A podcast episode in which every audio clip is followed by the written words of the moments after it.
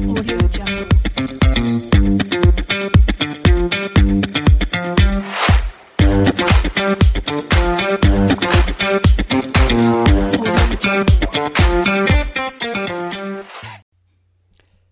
tal amigas y amigos del podcast de ventas B2B? Bienvenido a este episodio número 072 donde vamos a hablar del CAM y de la venta relacional. El CAM, el Key Account Manager y que puede también ser llamado, ¿no es cierto?, en español el ejecutivo de cuentas o el gerente de grandes cuentas. Así se llama en, muchas empresas. Y vamos a hablar del concepto de venta relacional. No sin antes recordarte que puedes encontrar en nuestros podcasts eh, contenidos de valor dirigidos hacia los vendedores, hacia los emprendedores, a todos los que tengan que ver con vender de empresa a empresa. Eso es B2B. Bueno, vamos a hablar del el concepto de venta relacional. Hablemos primero, para comprender bien el concepto de venta relacional, de la venta transaccional. La venta transaccional, ¿no es cierto?, es cuando se produce una venta, el vendedor cierra el negocio, se entrega el producto y nunca más tiene contacto con ese cliente. Y se ocupa en muchos conceptos, digamos. O sea, cuando tú vas y- y entras a una tienda y compras algo, es una venta transaccional, es una compra transaccional. No te interesa tener una relación con ese vendedor o ese cliente no le interesa tener una relación más allá con ese cliente. Y hay una parte importante de las relaciones comerciales se hace a través de esta venta transaccional. Sin embargo, cuando logramos tener una cierta repetición en la venta, por distintas razones que ya vamos a ver, empezamos a hablar de que en realidad necesitamos generar una relación entre este ejecutivo comercial y este eh, cliente. Ya la función de este ejecutivo comercial no es ir a buscar nuevos clientes, sino que su objetivo es hacer nuevos negocios con los clientes que ya están en su cartera, por llamarlo así, los clientes que él atiende. Por lo tanto, su función, su misión es fidelizar a estos clientes, ampliar la relación, profundizar la relación y darle una relación de largo plazo. Por eso hablamos de una venta relacional, una venta que es repetitiva y que tiene su razón de ser. El ejemplo más claro, ¿no es cierto?, es cuando una empresa de alimentos le entrega parte de su producción a un supermercado o a algún comercio y lo hace a través de una permanente distribución. Por lo tanto, el rol de este CAM, de este ejecutivo comercial, de velar porque haya una reposición de esa mercadería que el cliente ya ha vendido en el tiempo y en los plazos que corresponde. Es función de este CAM también ayudarle a este comercio eh, a vender, porque no es tan solo dejar la mercadería, sino también ayudarlo a que esa mercadería salga. Y lo ayuda en algunos casos con, eh, asesoramiento o algunas herramientas de, merchandising, ¿no es cierto?, de que tal manera de que tenga una mejor eh, demostración en el local de ventas de este cliente el producto que está vendiendo, porque estás compitiendo con otros. Por ejemplo, si tú distribuyes eh, pollos, eres de una productora de, pollos y tu preocupación, ¿no es cierto?, es cómo llevar al supermercado, al comercio, estos pollos. Pero estás compitiendo con otros fabricantes de pollo, con otras marcas. Por lo tanto, tú tienes que velar porque esos pollos tengan la mejor exhibición posible, estén al precio recomendado, de tal manera que ayudar a ese comerciante, a ese comercio que puede ser pequeño, mediano, grande, a que tu eh, producto tenga la rotación de vida. Porque lo que aquí el comercio busca es que todos los productos que están en sus locales comerciales tengan la suficiente rotación y margen. Ese es su negocio. Por lo tanto, toda ayuda será bienvenida. Y aquí empiezan a surgir algunos conceptos claves en estos vendedores o CAM, ¿no es cierto?, que, que están con esta venta relacional, esta venta repetitiva, venta de reposición. Y tiene que ver con el sell-in y el sell-out. El sell-in se refiere a la mercadería que como distribuidor pusiste en el local de tu cliente, que en este caso el cliente es el comercio.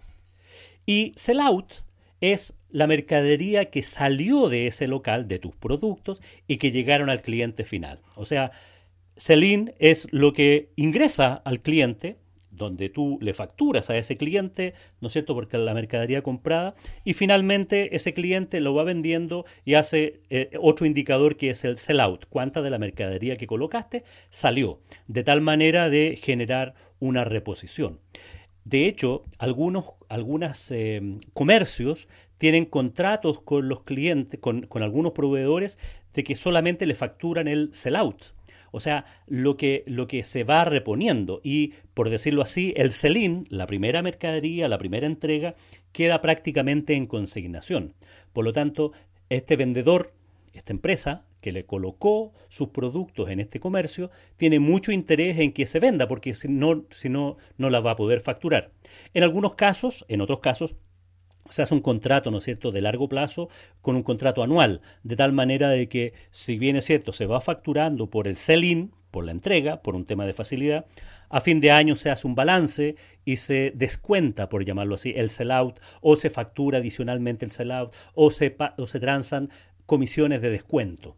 O sea, los descuentos que tú puedes pactar se hace sobre la venta que realmente se hizo y no sobre el acuerdo de compra que se hizo originalmente. Bueno, eso puede ser un poquito más sofisticado en la relación comercial para cuidar el precio y para cuidar al cliente.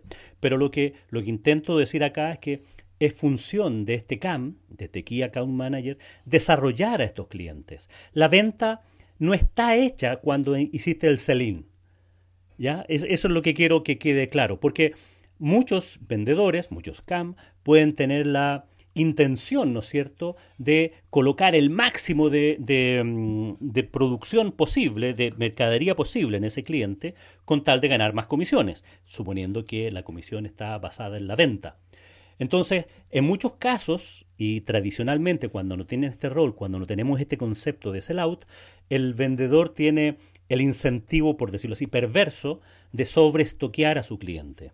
Y finalmente eh, le generas un problema. Entonces, cuando los sistemas de comisiones, tanto como los sistemas de relación comercial con los clientes, tienen una buena combinación de sell-in y sell-out, se logra que todos estén pendientes y que esa se vende mucho más finalmente, porque logras esta relación de amistad, llamémoslo así, entre el ejecutivo comercial y el cliente. El, ejecutivo comercial, o K, Key Account Manager, gerente de cuentas, tiene la intención, tiene el objetivo de que a, su cliente le vaya mal, le vaya bien, perdón, perdón, o, iba a decir no le vaya mal, quiere decir que, que, le vaya bien con los productos que tú vendes, pero también por eso tienes que ayudarlos con campañas de promoción, con elementos que puedan llegar, llegar que los clientes lleguen a pedir el producto tuyo a ese, a ese comercio.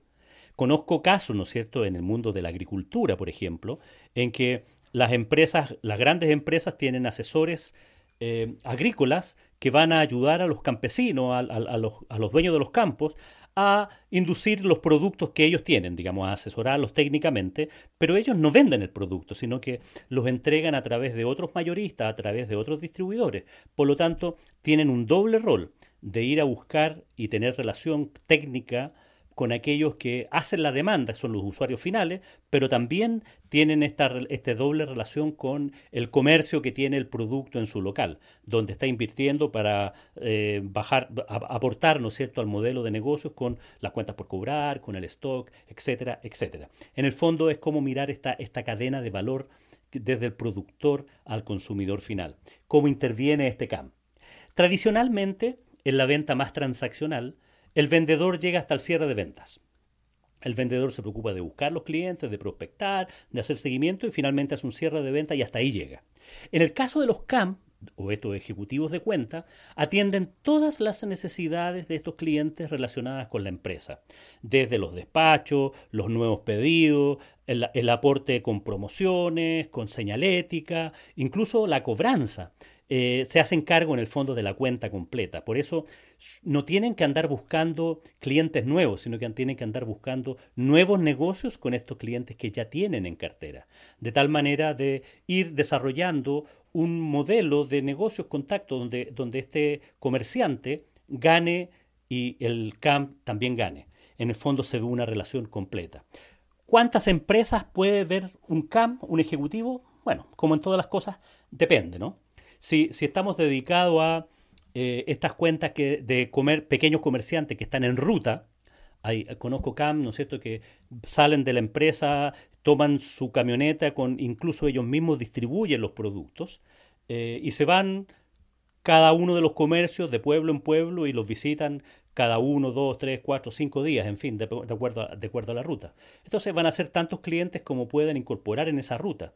Y en esa ruta, el, el, este CAM, chofer, distribuidor, cargador, cobrador, reponedor, hace todas las funciones, eh, se relaciona uno a uno con, con estos comerciantes. Cuando llevas tanto tiempo relacionándote con este comerciante, con este comercio, pasas a ser un muy buen asesor comercial de este comerciante. De hecho, en el mejor de los casos, este comerciante le, le, dice, hazme tú la orden de pedido. O sea, define tú, que tienes más información de la que yo tengo, cuánto debería pedir en sabores, en tamaños, en, en fin, calidades de las distintas carteras de portafolio de tus productos y dime a qué precio los debo poner. Para, de tal manera que pueda, pueda resultar exitoso, de tal manera de que tú conoces como CAM el negocio de tu cliente, por lo tanto es una responsabilidad enorme que te traspasa al comerciante para que le ayudes de alguna manera a administrar y, hacer gestión sobre su negocio. Importante desafío. Eso lo, te lo tienes que ganar. Obviamente no es, no es de buenas a primeras.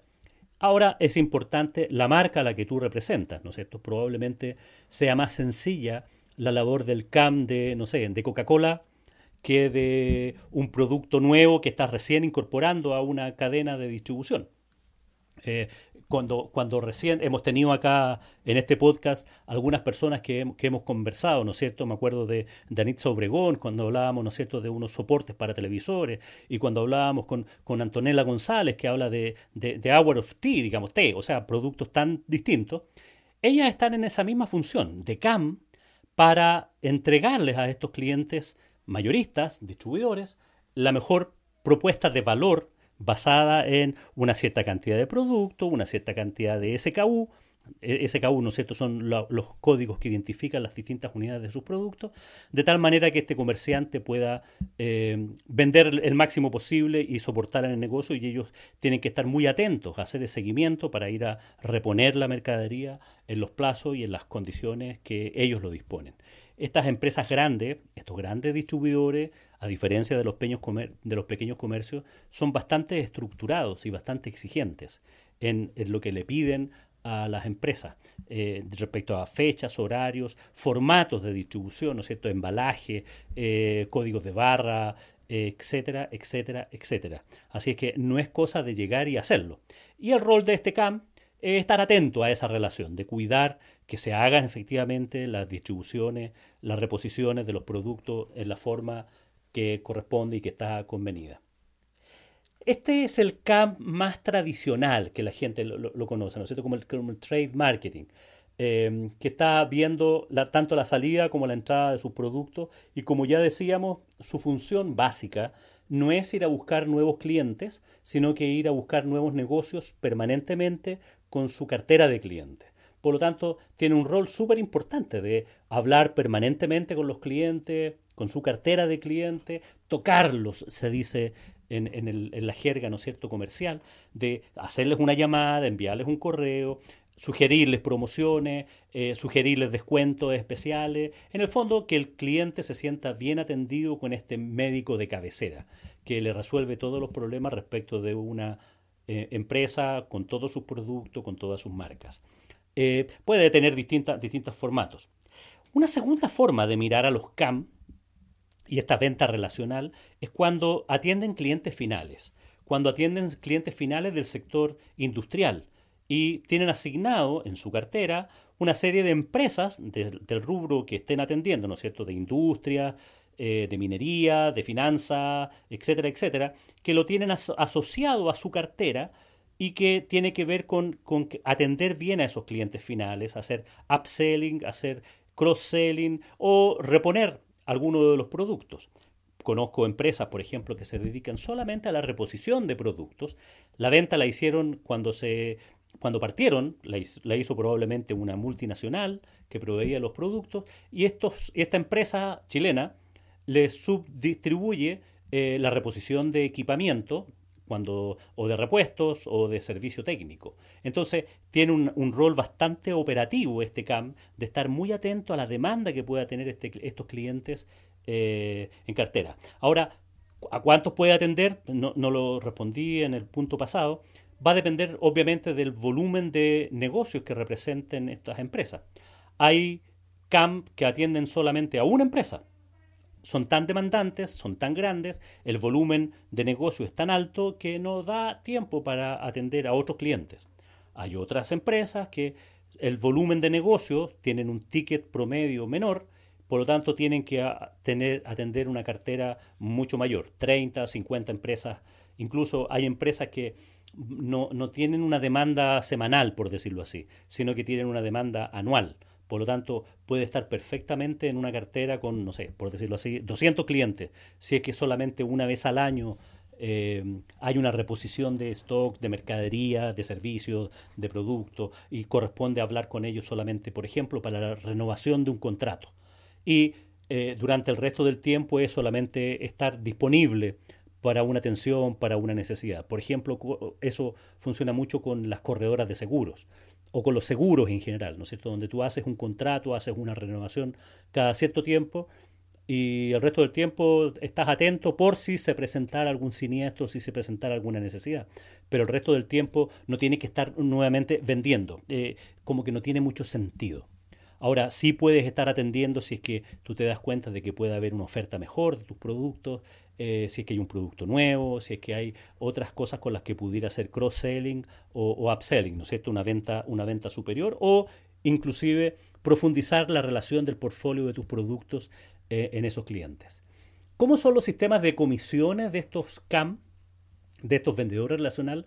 Bueno, habitualmente tienen una renta fija bastante más alta que, que, el, que el vendedor transaccional y tienen comisiones en base a algunas metas que ponen, incluso a veces se evalúa de, de, metas trimestrales. No están necesariamente indexados por la venta sino más bien por la profundidad de los productos, por mantener las cuentas por cobrar sanas con su cartera de clientes, porque compren un, eh, eh, por, por, hacer un equilibrio y una balanza entre todo el portafolio de productos y también por ventas. O sea, hay una serie de indicadores que pueden ser distintos al del típico vendedor transaccional. El vendedor transaccional en general tiene una renta fija relativamente baja, ya que se espera que gane mucho dinero por comisiones. Por eso su intención es solamente a vender y ahí dejar a ese, a, ese cliente, digamos, una vez cerrada la venta, y se encarga el resto de la empresa, de los servicios y, y, de los otros, etcétera. En cambio, este CAM continúa permanentemente con este cliente y a veces eh, esa relación con los clientes no necesariamente es para vender sino tiene que ver con resolver algún problema, con hacer alguna asesoría, con hacer alguna capacitación, con, eh, en fin, ayudarlo a que venda más. O sea, no necesariamente está en vender, por eso la indexación de su remuneración no necesariamente es con, eh, como comisiones de ventas, sino que tiene que ver a una renta general mayor. Ahora, ¿qué tiene que saber este CAM? Y nuevamente depende. Tiene que entender muy bien cómo funciona el comercio al, al, que está atendiendo sí, ah, ponía el ejemplo al principio de esto de, una distribuidora de pollo. Claro, este no tiene por qué ser un veterinario que entienda de cómo se hacen los pollos, ni la cantidad de proteína, ni la cantidad de calorías, sino que tiene que entender cuáles son las formas de envasado que más se comercializa, eh, cuáles son las unidades que más se comercializan, cuáles son los precios eh, propuestos. Tiene que entender de eso, o sea, aparece mucho más un ejecutivo de relacionamiento, alguien que entienda de, de merchandising, cómo exhibir mejor la mercadería, que tenga una mejor relación, pero no necesariamente tiene que ser un técnico en el producto.